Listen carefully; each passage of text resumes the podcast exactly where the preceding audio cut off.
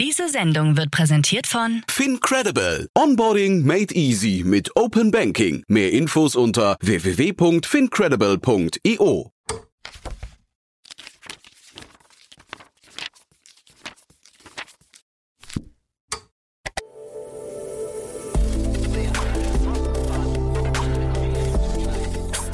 Insider Daily. Read Only. Der Podcast mit Buchempfehlungen von und für Unternehmerinnen und Unternehmer. Hallo und herzlich willkommen zu Startup Insider Daily in unserer Sonntagsausgabe und damit zur Rubrik Read Only. In Read Only laden wir jede Woche Autorinnen und Autoren ein und stellen gemeinsam mit ihnen ihre Bücher vor. So war zum Beispiel in der letzten Ausgabe Stefan Heseli, CEO von Atelier Coaching und Training AG zu Gast, um über das Buch Kickoff, was so alles im Businessalltag gesagt, erwartet und gemacht wird, zu sprechen. In der heutigen Ausgabe von Read Only begrüßt Annalena Kümpel Klaus Wächter, Vertriebs Vertriebsexperte für Startups und gemeinsam sprechen sie über sein zweites Buch, das Startup Pricing Canvas, Bausteine, Modelle und Strategien für die richtige Preisgestaltung.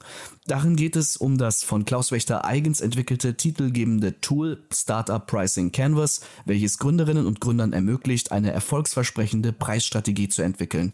Nach ein paar Verbraucherhinweisen tauchen wir auch gleich ins Gespräch ein. Ich wünsche euch viel Spaß mit Annalena Kümpel und Klaus Wächter. Werbung. Hi, hier ist Nina, Content Managerin bei Startup Insider. Suchst du deine nächste große berufliche Herausforderung? Dann melde dich bei uns. Wir suchen aktiv nach neuen Teammitgliedern, die Startup Insider zum führenden Informationsmedium der deutschsprachigen Startup-Szene machen wollen. Aktuell suchen wir Sales Manager, Customer Success Manager, Finanzmanager sowie Werkstudenten in den Bereichen Sales, Product und Content. Aber auch wenn keine passende Stelle dabei ist, melde dich trotzdem bei uns. Wir suchen immer nach leidenschaftlichen Menschen, die mit Startup Insider Großes bewegen wollen. Also, um mehr zu erfahren und dich zu bewerben, geh jetzt ganz einfach auf startupinsider.de/slash insider. Startup Insider Daily. Read Only.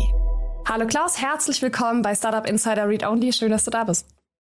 Hallo Annalena, vielen Dank für die Einladung. Wie geht's dir? Sehr gut. Sonne scheint ins Büro, viel zu tun, also läuft. Ja, aber ich, dein Büro sieht aus wie ein, wie ein Dachraum. Wie warm ist es gerade? Ist noch gerade auszuhalten, aber es wird nachher deutlich wärmer. Es ist tatsächlich eine Dachschräge, aber es funktioniert. Okay, dann machen wir das schnell mit dem Podcast, bevor du, bevor du zerfließt hier, wenn es dann zu warm wird. Ähm, du hast ein Buch geschrieben, beziehungsweise ein weiteres Buch geschrieben, das Startup Pricing Canvas. Worum geht's?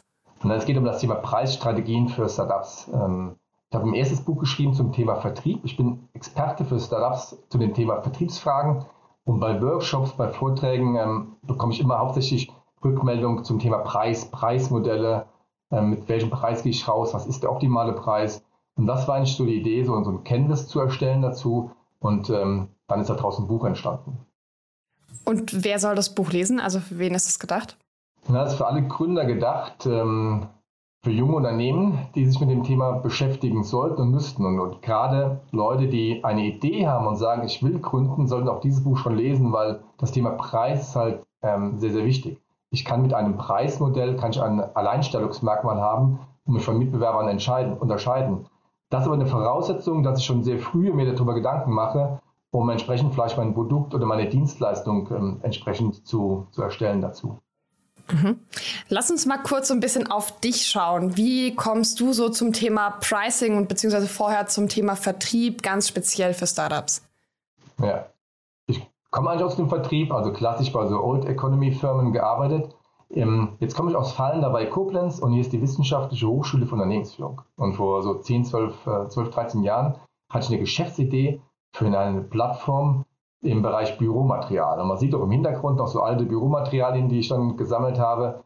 Und ich habe mit zwei Studenten der WHU, habe ich gegründet und ähm, fand dieses Thema total spannend. Also digitale Geschäftsmodelle habe ich da verstanden. Vertrieb konnte ich vorher schon und habe den Vertrieb für dieses Unternehmen aufgebaut. Und ähm, irgendwann bin ich ausgestiegen, habe meine Anteile verkauft, aber bin so ein bisschen in dieser Gründerszene rumgereicht worden, weil ähm, eigentlich haben alle oder die meisten Startups haben ein Problem Vertrieb. Und äh, dann habe ich die beraten Inzwischen habe ich einige Beteiligungen äh, bei Startups, wo ich immer wieder die Gründer nerve mit dem Thema Vertrieb. Also wer ist eine Zielgruppe, mit welchem Preismodell mhm. ähm, und so weiter. Das ist so meine, meine Intention da drin. Ähm, bin jetzt der erste Vorsitzende der Business Angels Rheinland-Pfalz, Scout für den Hightech Gründerfonds und ähm, habe mich so ein bisschen positioniert in diesem, diesem Bereich Vertrieb. Ja, und inwiefern ist Vertrieb für Startups anders als für, für ein Corporate, für einen Konzern? Nein, du fängst halt komplett neu an. Ja. Du hast eine grüne Wiese, du kannst mhm. neu anfangen und Corporates haben bestehende Kundenverhältnisse, die haben schon eine Vertrauensbasis drauf. Und ähm, du musst einfach als, als Startup, als junges Unternehmen, musst du überlegen, wer ist noch meine Zielgruppe? Sind es die gleichen wie bei den Corporates? Gehe ich ganz andere Zielgruppen rein?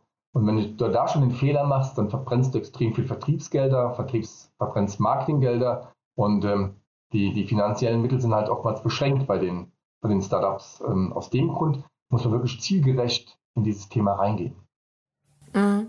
Wie grenzt du denn Vertrieb und Marketing ab? Das fließt ja gerade bei digitalen Geschäftsmodellen ganz eng zusammen, einfach, dass wir wissen, worüber wir eigentlich sprechen.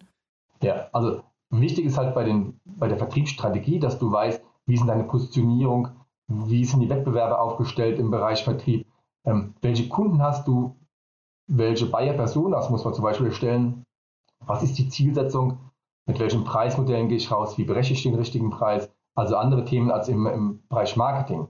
Wenn ich diese Vertriebsstrategie habe, dann kann ich mir entsprechend eine Marketingstrategie ähm, daraus ableiten. Also wie komme ich auch an die Kunden tatsächlich ran? Mhm. Das heißt aber, das Marketing ist so dem Vertrieb so ein bisschen untergeordnet, beziehungsweise da eingeordnet und ein Teil davon?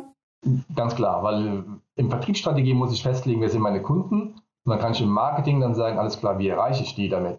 Ja, hat aber damit zu tun, wie viele Ressourcen habe ich überhaupt im Unternehmen, also wie viele finanzielle Mittel habe ich da, wie viel Manpower habe ich da, habe ich überhaupt die Expertise ähm, in diesem Bereich da. Aber das Marketing ist eigentlich dieser Vertriebsstrategie untergeordnet. Mhm. So, jetzt haben wir den großen Bereich Vertrieb und den etwas kleineren, spezielleren Bereich Pricing. Du hast ja zu beidem Bücher geschrieben.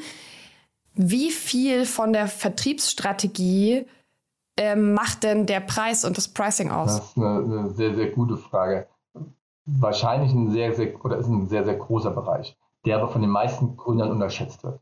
Mhm. Ähm, also wenige machen sich schon sehr frühzeitig Gedanken zum Thema Vertrieb und ganz, ganz wenige machen sich zum Thema Preis oder Preismodelle Gedanken. Dabei hat der Preis im Unternehmen den allergrößten Hebel. Also ich habe eigentlich ja vier ähm, Faktoren, die ich beeinflussen kann. Das sind einmal die Fixkosten, das sind die variablen Kosten, ich kann die Absatzmenge erhöhen, ich kann auch den Preis verändern. Und ähm, wenn ich eine Veränderung am Preis durchführe, hat das den allergrößten Hebel für ein Unternehmen. Bedeutet also, ich muss mir Gedanken darüber machen, mit welchem Preis gehe ich daraus? Brauche ich nur einen Preis, brauche ich mehrere Preise? Und vor allen Dingen, mit welchem Preismodell gehe ich raus? Es gibt da extrem viele spannende Preismodelle, wo ich mich vom Mitbewerber unterscheiden kann. Und ähm, wenn ich mit einem Preismodell ein Alleinstellungsmerkmal habe, habe ich vielleicht einen deutlichen Wettbewerbsvorteil. Mhm. Hast du dafür ein Beispiel? Startups, die vielleicht beim Thema Preismodell für ihre Branche innovativ sind und dadurch wirklich was gewonnen haben? Gehen wir davon aus, du hättest ein, ein Hotel. Ja, du hast 50 Zimmer, hast ähm, also vielleicht 100 Betten, bietest du an. Jetzt ähm, liest du in den Bewertungen nach dem Motto ein super Hotel, aber die Matratzen sind durchgelegen. Dein Mitarbeiter kann man ansagen, wir müssen ein bisschen an den Matratzen äh, machen, die sind inzwischen zu alt. Bedeutet also eine Investition für dich als Hotelbesitzer. So, jetzt holst du Angebote rein, mhm. ähm, 100 Matratzen, 30, 35.000, 40.000 Euro. Also eine richtig große Investitionssumme. Jetzt hast du gerade vielleicht Corona überstanden, was ähm, eine schwere Zeit für dich war. Ähm, du kriegst also vier, fünf Angebote. Auf einmal kommt ein junges Startup an und sagt, ähm, wir haben ein ganz anderes Modell. Wir machen eine nutzenbasierte Abrechnung. Das heißt, wir haben in der Matratze einen Sensor drin, und nur wenn die Matratze belegt ist, also wenn die Nacht gebucht ist, dann wollen wir einen Betrag von Ihnen und zwar von, von 50 Cent. So, das heißt, du bekommst 100 Matratzen, hast keine Investition, also keine 30 oder 40 oder 35.000 ähm, Euro Investition, sondern bekommst einfach die Matratzen ausgeliefert und einmal im Monat bekommst du eine Abrechnung. Das heißt, ist dein Hotel voll, zahlst du deutlich mehr. Ist dein Hotel leer, weil wenig zu tun ist, zahlst du deutlich weniger. Und dieses Unternehmen sagt dann, ähm, ich sag mal, nach, nach 1000 Belegungen kommen wir vorbei und tauschen die Matratzen aus. Das heißt, du kriegst einfach einen Anruf nach zwei Jahren nach dem Motto, wir kommen vorbei und tauschen in Zimmer 18, 24, 32, tauschen wir die Matratzen aus. Du hast keinen Stress und hast aus einen Investitionssummen, hast auf einmal variable Kosten gemacht. Der Vorteil für dieses Startup ist einfach, du hast eine langfristige Bindung an dieses Hotel und ähm, dauerhafte Einnahmen daraus. Und du bist komplett aus dem Preisvergleich raus. Das heißt, du kannst jetzt als Unternehmen gar nicht mehr groß vergleichen, zahle ich jetzt 35.000 Euro oder was kostet mich das ähm, ähm, insgesamt in dieser Laufzeit. Also du siehst ein anderes Preismodell und damit bist du aus dem Preisvergleich raus. Innovativ und funktioniert immer öfters mit solchen Themen. Mhm. Hast du dir das ähm, ausgedacht, das Startup, oder gibt es das? Gibt es tatsächlich. Aber nicht meine Idee, sondern äh, habe ich gefunden. Hast du gefunden? Hast du ja. investiert? Nein, zu spät. Finde ich total spannend, die Idee. Ähm, während Corona-Zeiten wahrscheinlich ein schweres Thema ja. gewesen, wo du dann halt als Hotel, also als Startup, zwei Jahre nur geringe Umsätze bekommst und einer bekommst von den Hotels. Mhm. Ähm, ja, aber spannende Idee. Und solche Themen finde ich ähm, total interessant. Anderes Beispiel, was ich immer gerne nenne. Ich rasiere mich schon Lebzeiten immer nass. So, das heißt, ich wechsle immer mal so zwischen Gillette und, und Wilkinson. Ähm, und keiner dieser Unternehmen kennt mich als Kunden Klaus Wächter eigentlich. Mhm. So. Und dann kommen Jungs, ein paar Jungs in den USA auf die Idee und sagen, das ist ja eigentlich Quatsch. Das größte Problem, was er hat, ist ja nicht, dass diese Klinge jetzt fünf oder sechs, äh, oder dieser Rasierer fünf oder sechs Klingen hat, sondern dem gehen die morgens früh aus. Das heißt, ich stehe vor dem Spiegel, habe keine Rasierklingen mehr und, und ärgere mich darüber. Vergesse zu kaufen und habe so zwei, drei Tage, kann ich mich nicht rasieren. Da kommen die Jungs in den USA auf die Idee und machen einen Abo-Service. Ja? Das heißt, ich kann dann angeben, ich brauche die Rasierklingen und bekomme alle vier, sechs, acht Wochen, je nachdem wie ich einstelle, bekomme ich meine Rasierklingen nach Hause geliefert. Mit entsprechenden Probepackungen für Rasierwasser, Rasierschaum und ganze was, was man dazu, dazu braucht. Das heißt, man hat einfach ein System geändert und hat ein Abo-Modell draus gemacht. Und Abo-Modelle sind ähm, total spannend. Die werden in Zukunft kommen. Und tatsächlich haben diese Jungs vom Dollar Shave Club nachher dieses Unternehmen für eine Milliarde Dollar verkauft. Eigentlich wow. eine Idee, die ziemlich banal ist. Ja, also da ist jetzt kein großes Hexenwerk dahinter. Clever aufgebaut. Und die kennen die Kunden ganz genau. Die können ganz genau Produktempfehlungen machen, während die anderen ähm, an irgendwelchen innovativen Rasierklingen forschen. So, und das sind ja jetzt beides Beispiele, wo ich sagen würde, dass ähm, die Veränderung im Preis ist hier ja auch ein kompletter Shift des Geschäftsmodells. Die nächste Frage ist ja, was kostet denn jetzt mein Abo? Was kostet denn jetzt die Nacht auf der Matratze? Also wie lege ich denn die Höhe des Preises fest? Hm. Das ist eine spannende Frage. Natürlich gibt es verschiedene Methoden, um die, um die Preise festzulegen. Das heißt, ich kann eine Befragung machen, ähm, ich kann Experten befragen, ich kann potenzielle Kunden befragen. Es gibt aber auch Modelle dafür, also ähm, eine Van Westendorp-Methode, eine Conjoint-Methode, ähm, die so ein bisschen in den wissenschaftlichen Bereich reingehen. Ähm, entscheidend ist ja, was, was für einen Nutzen bringe ich ihm, also was für einen Wert bringe ich ihm raus. Und viele Startups überlegen halt einfach, was ist der optimale Preis? Und ähm, ich meine, kennt jeder, wenn du schon mal geflogen bist, dann hast du im Flieger drin wenn da 300 Sitze sind, hast du theoretisch 300 verschiedene Preise, die bezahlt worden sind. Ähm, es gibt also gar nicht den, den optimalen Preis, sondern du kannst eine Vielzahl von, von Preisen, Preisen anbieten. Ich muss nur rausbekommen, was ist das dem, dem Kunden wert. Das ist eine entscheidende Thematik. Also muss, glaube ich, wegkommen nach dem Motto, das ist der entscheidende Preis, ähm, sondern muss dazu hinkommen, je nachdem, wie das Geschäftsmodell ist, was kann ich da vom Unternehmer verlangen, was ist er bereit, was ist der bereit dafür zu bezahlen.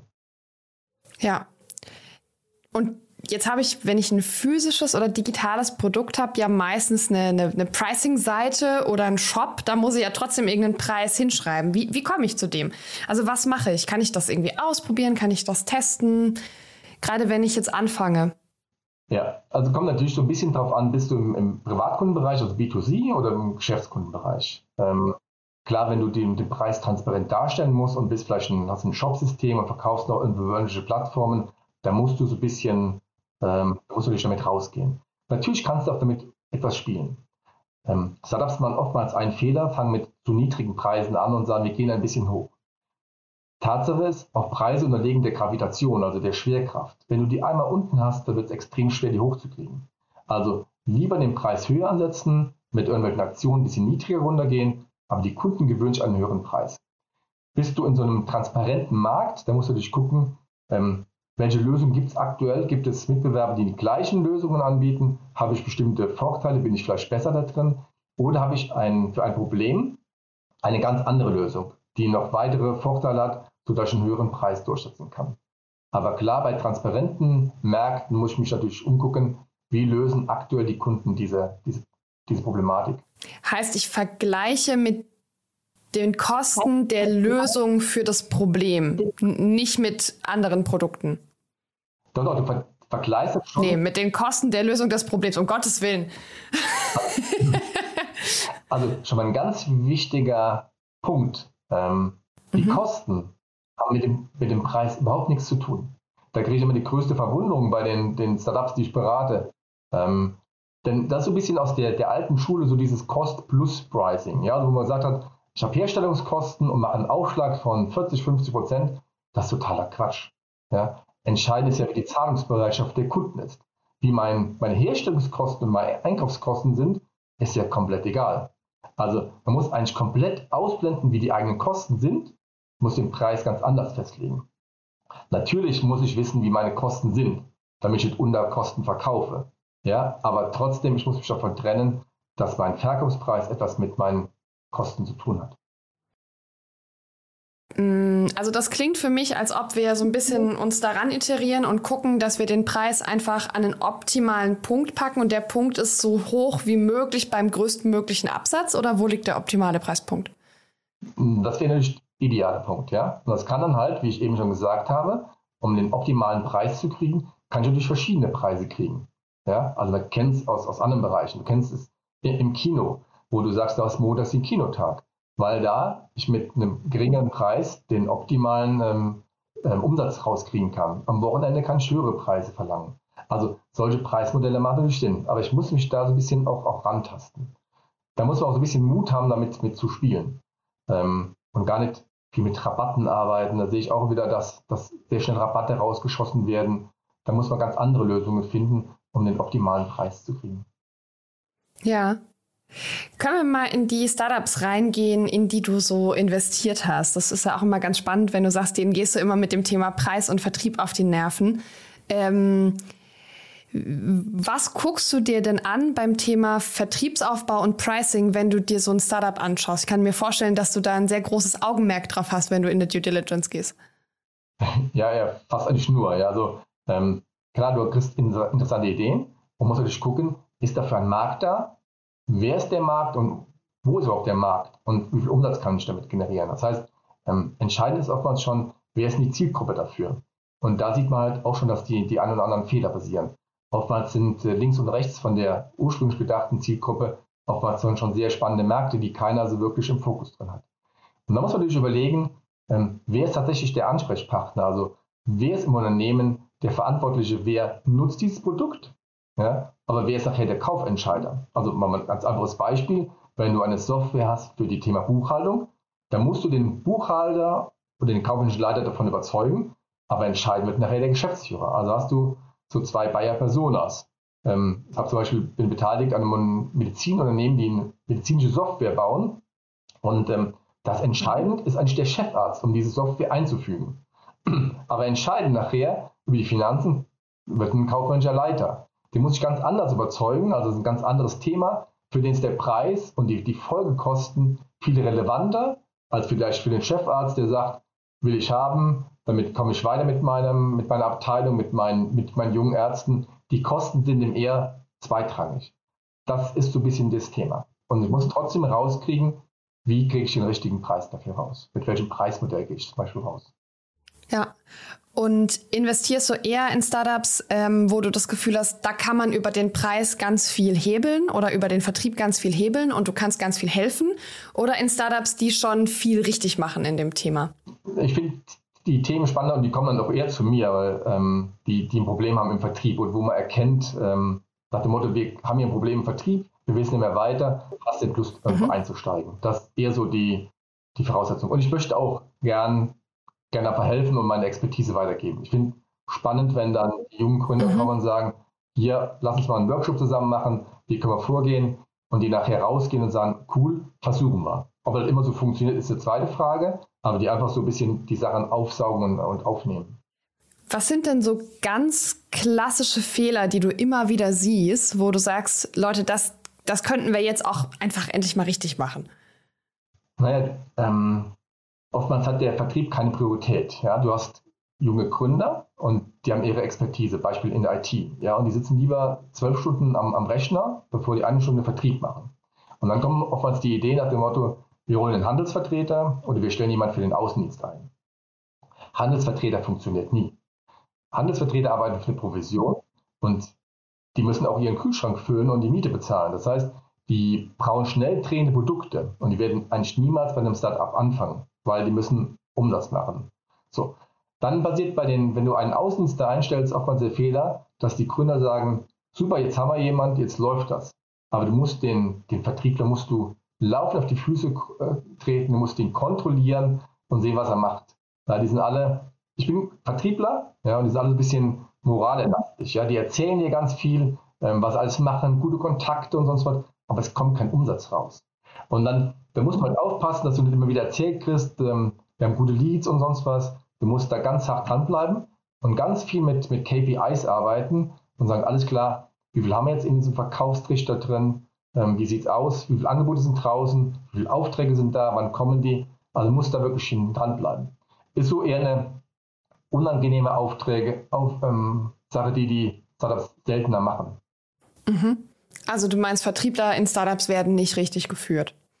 Oftmals so. Ja, also wenn du auf einen Vertriebler bekommst, ja, also wenn du ein richtig guter Vertriebler bist, dann gehst du zum großen Unternehmen, kriegst einen dicken Firmenwagen, kriegst ein dickes Gehalt, Provision obendrauf, Incentives, da fliegst du mal gerade nach USA oder nach Ibiza oder sonst was, kannst du alles nicht machen als, ähm, als Startup, wird nicht funktionieren. Das heißt, die Besten kriegst du eh nicht und da musst du aber die anderen musst du kontrollieren.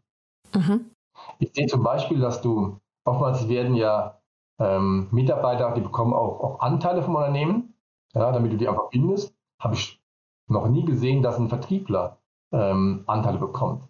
Die werden halt immer so ein bisschen anders angesehen. Die gehören auch gar nicht so richtig zum Startup-Team. Ja? Die sind halt draußen an der Verkaufsfront und ähm, viele Kunden haben den Eindruck dann, das ist ja relativ einfach, wir haben so ein cooles Produkt, das zu verkaufen ist ja keine große Schwierigkeit. Ist aber doch so. So stellt die Praxis immer wieder dar. Aber wenn GründerInnen davon ausgehen, das klingt ja, als hätten die ihren Vertrieb in dem Fall nie selber gemacht. Sollten GründerInnen gerade am Anfang nicht erstmal ihr Produkt selbst verkaufen? Beste Idee. Ich sage immer wieder, ihr müsst in den ersten zwei Jahren selbst raus. Ja, du musst halt wissen, wie ist das Feedback der Kunden? Was sagen die zum Produkt? Was sagen die zu Mitbewerbern? Was sagen die zum Preis? Bist du auf der richtigen Zielgruppe? Ja, also da musst du selbst rausgehen und je früher, desto besser. Da muss man sich auch dazu zwingen. Das ist manchmal harte Schule, weil du kriegst ein hartes Feedback, aber es hilft dir extrem weiter. Wenn du einen Mitarbeiter rausschickst, dann kriegst du halt ein gefiltertes Feedback, ja, so nach dem Motto, ja, der Preis ist zu hoch oder sonstiges. Sondern du musst selbst rausgehen, nur das hilft dem, dem Unternehmen weiter. Warum äh, ausgerechnet in den ersten zwei Jahren? Also warum dieser Zeitraum? Na, da musst du eigentlich wissen, wie es funktioniert. Also da musst du ähm, dich vielleicht um die Sachen im, im Betrieb kümmern. Dann kannst du auch so ein bisschen loslassen. Ähm, nach zwei Jahren hast du genug Feedback bekommen, dann weißt du, passt beim Produkt, was fehlt noch, wie agieren die Mitbewerber, passt beim Preismodell, passt beim Preis. Also ähm, erfahrungsgemäß reichen die ersten zwei Jahre aus. Ja.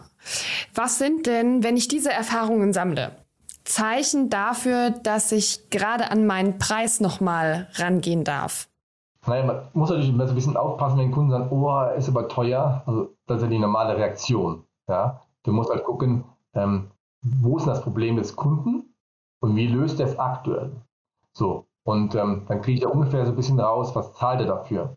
Natürlich ist es immer so ein bisschen ein Risiko für ein Unternehmen, ähm, mit einem Startup ein Geschäft zu machen. Es gibt ja so diesen Spruch, kein Manager ist gekündigt worden, weil er mit IBM zusammenarbeitet. Ja, wenn du mit IBM zusammenarbeitest, kannst du nichts falsch machen. Kostet wahrscheinlich drei bis fünfmal so viel, aber da kann nichts passieren. Wenn du dich für ein Startup entscheidest und das geht schief, dann äh, wirst du kurz, Kopf kürzer gemacht. Das ist immer so ein bisschen gefährlich. Das heißt, du musst schon genau erklären, wo sind die Vorteile. Du bist vielleicht schneller, du bist flexibler, du bist äh, preisgünstiger, du hast viel mehr Features drin, du kannst auf Kundenwünsche eingehen. Wenn du bei EBM Kunde bist und hast einen Wunsch, dann dauert das endlos lange. Und das ist so eine Sache, wo man einfach damit vielleicht punkten kann in diesem Bereich. Ja, Aber wann, wann spüre ich, ne? Also wenn, wenn, wenn das Feedback, ja, das ist aber teuer, jetzt nicht das valideste Feedback ist, auf das wir gucken. Wann, wann spüre ich oder woran sehe ich, ich bin vielleicht tatsächlich zu teuer. Mein Preis ist vielleicht am Markt tatsächlich nicht haltbar. Hm. Also ich würde einfach die Frage stellen nach dem Motto, ist der, der Preis jetzt das Einzige, was Sie davon abhält? Oftmals ist es ein bisschen so ein Vorwand. Ja? Da muss man unterscheiden zwischen Vorwand und, ein, und Einwand. Ähm, wobei man sagen kann, es gibt vielleicht noch andere Gründe. Wenn er sagt, nein, nein, der Preis ist das einzige Entscheidende, er will schon, äh, lieber Kunde, was wären Sie denn bereit dafür zu bezahlen? Ja? Also was ist Ihnen das wert? Und dann kriege ich ein bisschen Gefühl dafür. Wenn ich würde aber nicht direkt beim ersten Kunden darauf reagieren, sondern vielen Dank für Ihr Feedback und wir machen uns darüber Gedanken. Und erst wenn ich mehrere von solchen Runden gedreht habe, dann weiß ich vielleicht, dass ich zu hoch mit meinem Preis bin. Aber oftmals ist es auch nur so ein Vorwand nach dem Motto, es gibt andere Gründe, wir wollen unseren bestehenden Anbieter gar nicht verlassen, sondern ich sage einfach, ja, ist zu teuer. Aber wenn ich dann frage, ist der Preis der einzige und wenn wir einen vernünftigen Preis finden, kommen wir dann zusammen, dann kann das äh, schon entscheidend sein. Ja. Gibt es denn objektiv eigentlich sowas wie einen zu hohen Preis? Nein, man sieht ja in, in manchen Bereichen, wenn du im Luxuspreissegment drin bist, dann, äh, dann darf der Preis nie so hoch sein. Es gibt so die Aussage von einem, einem Hersteller von Luxusjachten, der sagt, wenn der Kunde nach dem Preis fragt, dann kann sich eh unser, unser äh, mhm. Boot nicht leisten. Also ähm, im Luxuspreissegment ist der Preis auch nicht entscheidend. Und wie sieht es andersrum aus? Woran merke ich, dass mein Preis vielleicht zu niedrig sein könnte? Naja, wenn ich zehn Kunden besuche und, und mache zehnmal direkt den Umsatz, dann bin ich wahrscheinlich mit dem Preis zu niedrig. Ja? Also du musst dir auch mal Absagen einholen. Mhm. Ähm, das wäre so der Hintergrund. Es kommt natürlich ein bisschen darauf an, wie ist dein Produkt gestrickt und ähm, was willst du überhaupt erreichen. Also oftmals haben wir, die Frage ist auch die, der Zielsetzung ähm, eines Startups meine liquiden Mittel sind oftmals sehr beschränkt. Das heißt, ich muss vielleicht schnell Umsatz machen, um, um Geld reinzukriegen. Ja? Weil sonst ist ähm, über die Bank anrufen, da ist ein Problem. Also es kann dann schon sein, dass ich aus, aus Grund der Liquidität einfach sehr schnell Umsatz brauche. Ja, haben wir bei, bei vielen Startups. Oder ich muss einfach beweisen, dass mein Ding funktioniert. Oder ich muss eine bestimmte Größe erreichen, ähm, damit es sich auch lohnt. Ja, damit vielleicht Investoren neu ähm, reinkommen. Also es gibt schon verschiedene Gründe, welche Zielsetzung ich dafür habe, die Preise vielleicht ein bisschen niedriger zu machen. So, und wenn ich jetzt, also das ist ja relativ üblich, zum Beispiel bei Plattformen, dass man erstmal sehr groß ziehen will oder dass es erstmal total wichtig ist, Traction drauf zu kriegen aufs Produkt, um es zu testen. Und irgendwann kommt ja wahrscheinlich doch der Zeitpunkt, wo man weiß, eigentlich ist mein Produkt, egal ob physisch oder digital, mehr wert oder ich würde gerne die Preise erhöhen, einfach weil es ein Riesenhebel ist. Woran merke ich das und wie mache ich das? Also wie ziehe ich denn den Preis im Zweifel nach, wenn ich am Anfang sehr günstig starte? Hm. Also ich würde halt am Anfang auch nicht mit dem niedrigen Preis starten, sondern einen höheren Preis haben und den rabattieren, indem man sagt, es ist eine Testversion, eine Beta-Version, ah, okay. ähm, Einführungspreis, um damit reinzukommen. Aber klassisch, du hast gerade gesagt, sind solche Plattformen halt entscheidend. Ja? Du hast so eine zweiseitige Plattform, die musst du sehen, dass du die voll kriegst weil sonst ist dein Geschäftsmodell gestorben. Also musst du mit niedrigen Preisen vielleicht rein. Und hast du schon höhere Preise angekündigt, aber die rabattiert, dann muss ich sehen, dass ich den Rabatt so nach und nach weghole dazu. Ideal ist natürlich dann, wenn ich halt vielleicht denke, ich kann, kann weitere Features dazu einbauen, also mein Produkt so ein bisschen verbessern. Ja, also was ist das Ding, den Kunden entsprechend wert, um den Preis nach und nach anzuziehen. Mhm. Ich sehe ab und zu, dass Startups ähm, lange Zeit warten, bis sie eine Preiserhöhung machen und dann einen großen Sprung machen nach dem Motto, also wir haben jetzt hier drei Jahre nicht erhöht, ähm, aus dem Grund müssen wir jetzt ähm, einen größeren Sprung machen. Das honoriert der Kunde nie. Ja, das sieht man auch im, bei großen Unternehmen. Es macht mehr Sinn, regelmäßig kleinere Schritte zu machen. Ähm, die schluckt der Kunde einfach, das ist also gewohnt, er weiß, dass alles teurer wird, das muss ich begründen entsprechend und dann kriege ich das durch. Also lieber den Mut haben und dann vielleicht auch so Aktionen machen nach dem Motto, ähm, liebe Kunden, wir haben jetzt äh, den, den, Juli. Wir werden zum 1.10. Die, die Preise klein erhöhen, weil unsere Kosten sind gestiegen. Also wer sich jetzt noch eindecken will mit Produkten, der kann loslegen. Ähm, für die neuen Kunden geht es schon etwas früher los. Also damit kann ich auch so ein bisschen spielen. Ich muss das nur transparent ähm, und gut erklären. Ach ja, spannend. Das habe ich auch gemacht. Ich habe im Januar meine Preise erhöht, äh, Ende Januar und habe Anfang Januar alle meinen Kunden angeschrieben und gesagt, wenn ihr jetzt reserviert, könnt ihr jetzt noch zum alten Preis buchen. Ganz genau. Genauso muss man es machen. Ja? Da muss man, dann verstehen die Kunden, sagen, super, das ist sehr fair. Preise steigen, auch bei denen steigen die, versteht man. Und wenn ich dann noch eine Chance habe, zum alten Preis zuzugreifen, ähm, kommt manchmal auch noch so ein Umsatzschub Steigerung da rein. Ja. Und jetzt hast du ja mit dem Pricing Canvas ein Tool entwickelt, mit dem man da arbeiten kann. Das sieht ein bisschen anders aus als jetzt das klassische Business Model Canvas zum Beispiel. Also einfach, weil die Felder viel kleiner sind, nicht, äh, aus, so nicht, nicht so viel Platz da ist zum Ausfüllen. Ich könnte da jetzt nicht einfach so Post-its draufkleben. Wie funktioniert das Canvas? Wie arbeitet man damit? Na, schon so ein bisschen, ja. Also das ist ein Canvas mit, mit zwölf verschiedenen Bausteinen. Ähm, idealerweise druckst du es groß aus, also wie so ein Business Model Canvas und arbeitest genauso mit Post-its. Ähm, und ich empfehle immer so ein bisschen links oben anzufangen und dann in der, in der Schnecke, also im Uhrzeigersinn vorzugehen, um dann zum, zur Preisstrategie zu kommen.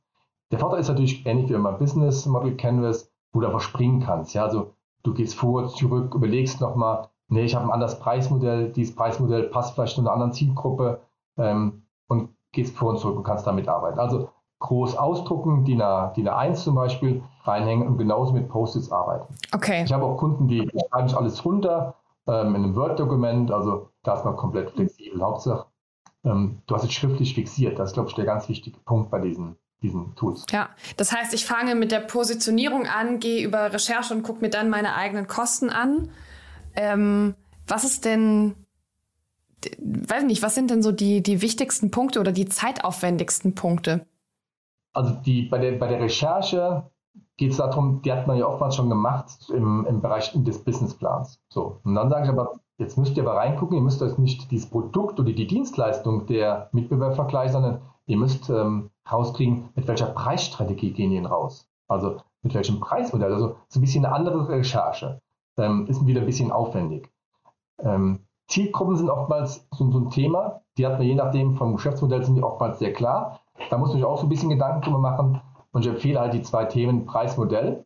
Ja, da gibt es wirklich eine Vielzahl von, von Möglichkeiten ähm, und auch dem Thema Preis sich damit entsprechend zu beschäftigen. Das sind, je nachdem, welches äh, Geschäftsmodell man hat, welche Idee man hat, oftmals die Themen, die am langwierigsten sind.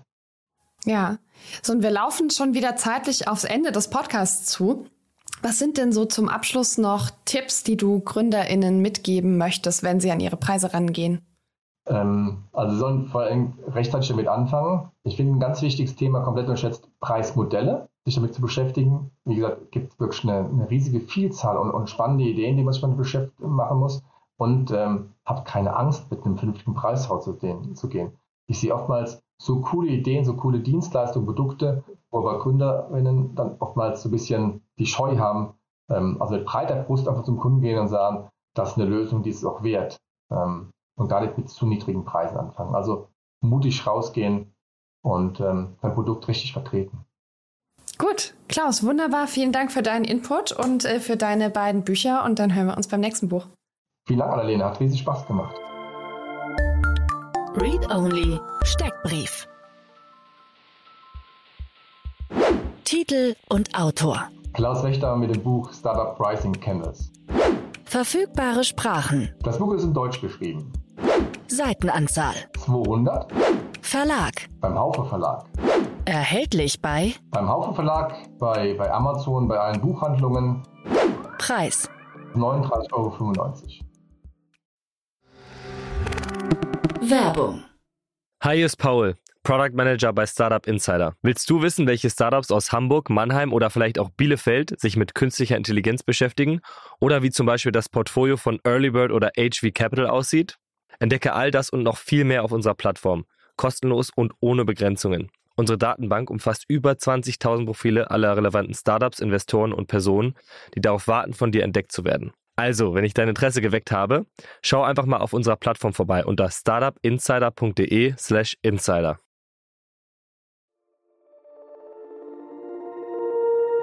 Startup Insider Read Only der Podcast mit Buchempfehlungen von und für Unternehmerinnen und Unternehmer. Und das war sie auch schon, die heutige Ausgabe von Read Only. Vielen Dank an Annalena Kümpel und Klaus Wächter. Und das war's mit Startup Insider Daily für heute und für diese Woche. Am Mikro war wieder einmal für euch Levent Kellele. Ich hoffe, wir hören uns morgen zur Montagmorgen-Ausgabe wieder und sage Tschüss und auf Wiedersehen.